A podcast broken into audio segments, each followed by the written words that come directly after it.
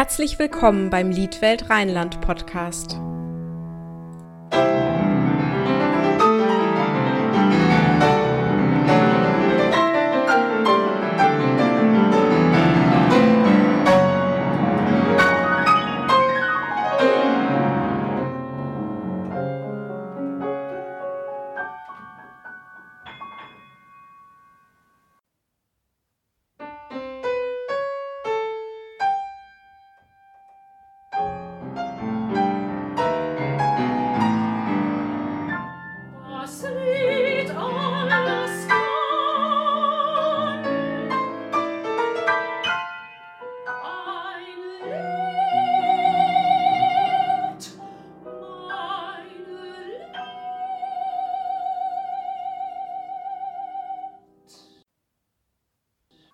Hallo Markus, schön, dass du heute hier mit dabei bist. Ja, vielen Dank für die Einladung.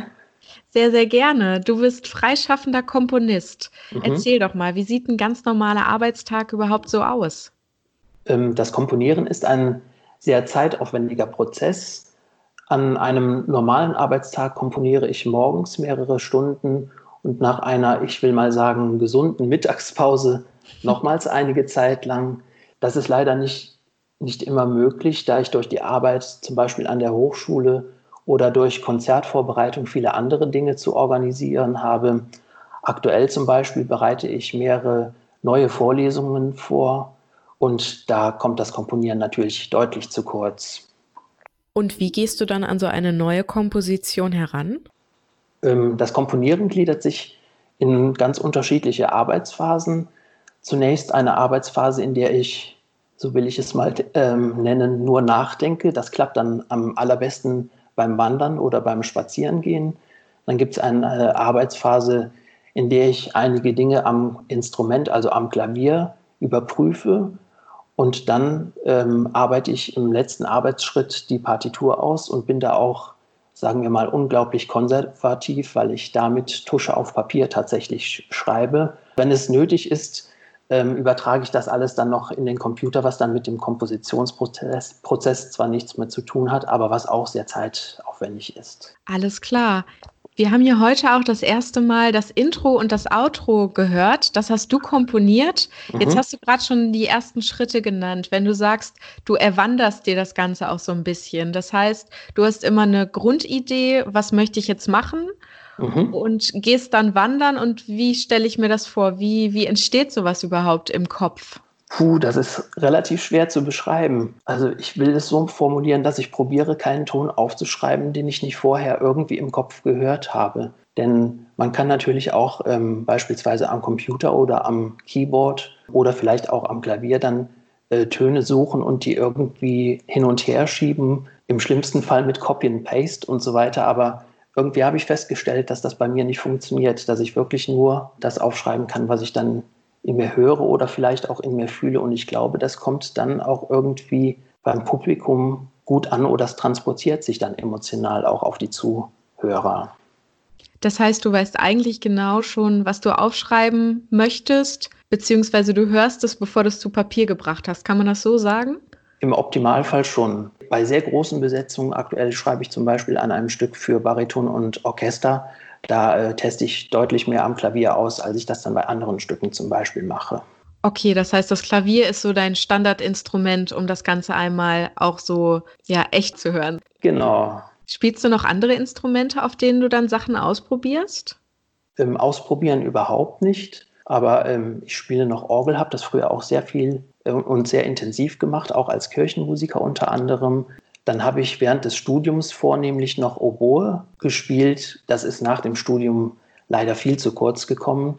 Habe aber auch äh, während und nach dem Studium sehr viel dirigiert, vor allen Dingen aber die großen, sagen wir mal, klassischen Werke von Bach und Beethoven und Mozart und Bruckner und so weiter. Wo du gerade klassische Musik sagst, warum hast du dich auf die neue klassische Musik spezialisiert als Komponist? Ähm, ich bin in einem Kirchenmusikerhaushalt groß geworden und äh, bin seit jeher ein totaler Musikfan, muss ich sagen. Wobei mir die Bachsche Kirchenmusik und das Kunstlied tatsächlich besonders nahe sind. Das Komponieren selber fand ich als Kind schon sehr interessant, Doch dachte ich ehrlich gesagt lange Zeit, dass es jetzt zum Beispiel nach Josquin, nach Bach, nach Mozart, Beethoven, Wagner, Debussy und wie sie alle heißen, es eigentlich überhaupt keinen Sinn mehr macht, selber noch komponieren zu wollen. Aber durch zahlreiche Aufführungen, Kompositionsaufträge, Proben, Gespräche mit Interpreten und mit dem Publikum nach den Konzerten habe ich gespürt, dass es aus irgendeinem Grund doch einen großen Bedarf auch an ganz aktueller Musik gibt. Und der Zuspruch des Publikums, der hat mich dann auch wirklich dazu ermutigt, diesen Schritt zu wagen. Okay, das heißt, seit wann weißt du, dass du beruflich überhaupt was mit Musik machen möchtest? Ja, mit dem Gedanken gespielt habe ich ähm, als Kind schon sehr früh. Zwischenzeitlich wollte ich auch Bauer und dann Tierarzt werden, aber irgendwie hat es mich immer wieder zur Musik zurückgebracht. Aber so richtig für ein konkretes ja, für einen konkreten Weg als Komponist habe ich mich ganz kurz nach dem Abitur erst entschieden, interessanterweise. Wie kam das? Gab es irgendein Erlebnis, dass du gesagt hast, jetzt bin ich mir total sicher? Überhaupt nicht. Das war ein langer Prozess, würde ich eher sagen. Und auf einmal war es dann, dann klar. Genau.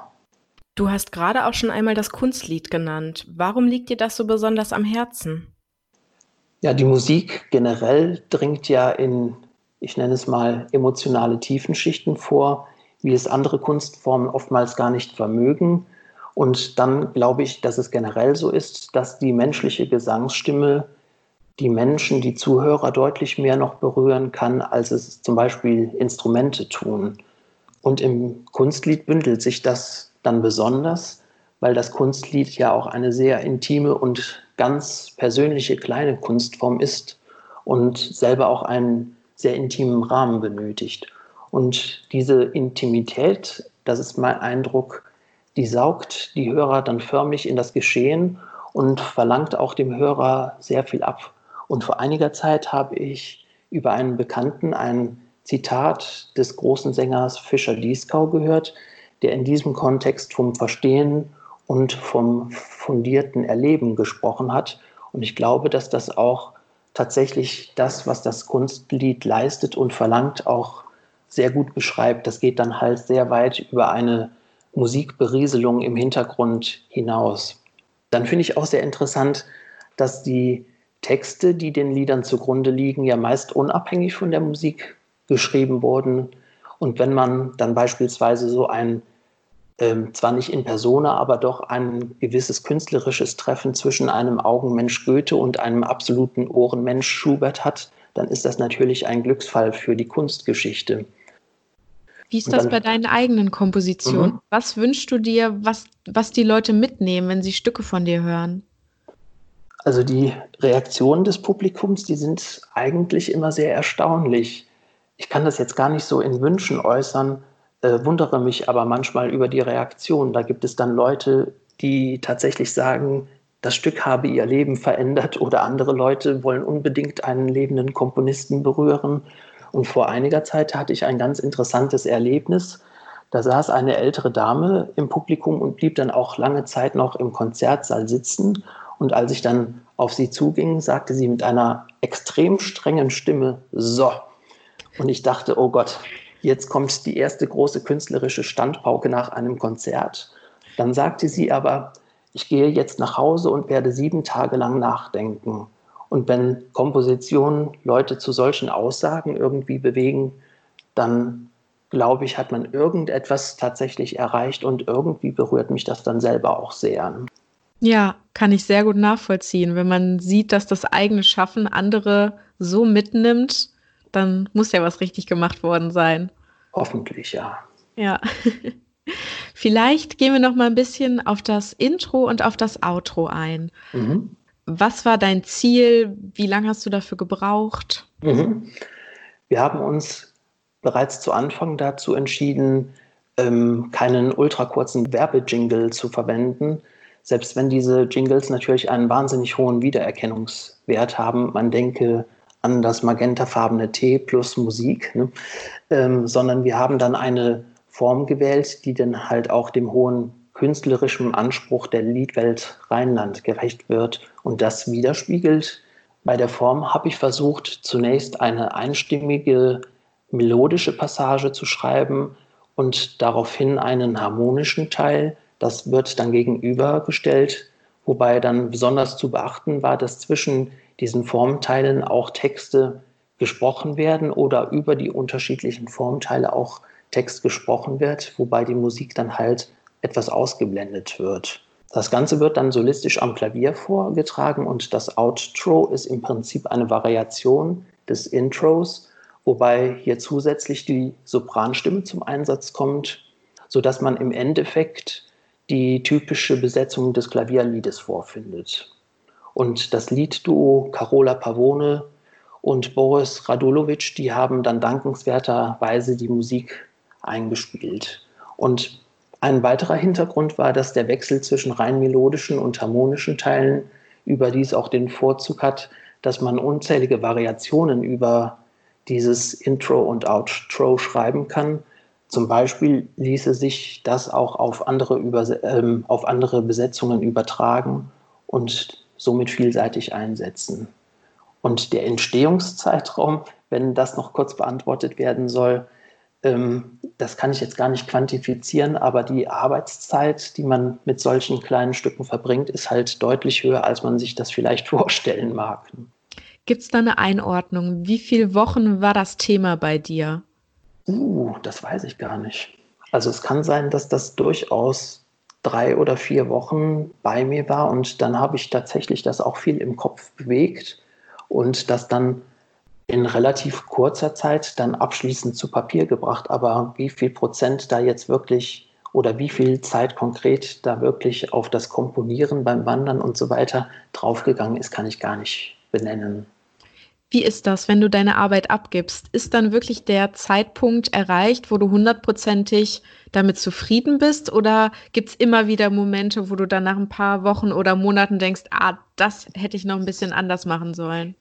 Äh, das gibt es durchaus. Ich habe schon bei einem Stück erlebt, dass ich in der Nacht nach bestimmt drei oder vier Jahren nochmal aufgesprungen bin und einen Ton geändert habe. Warum, weiß ich dann selber nicht genau. Aber meistens ja. ergeben sich konkrete Änderungen halt durch den Austausch mit den Musikern.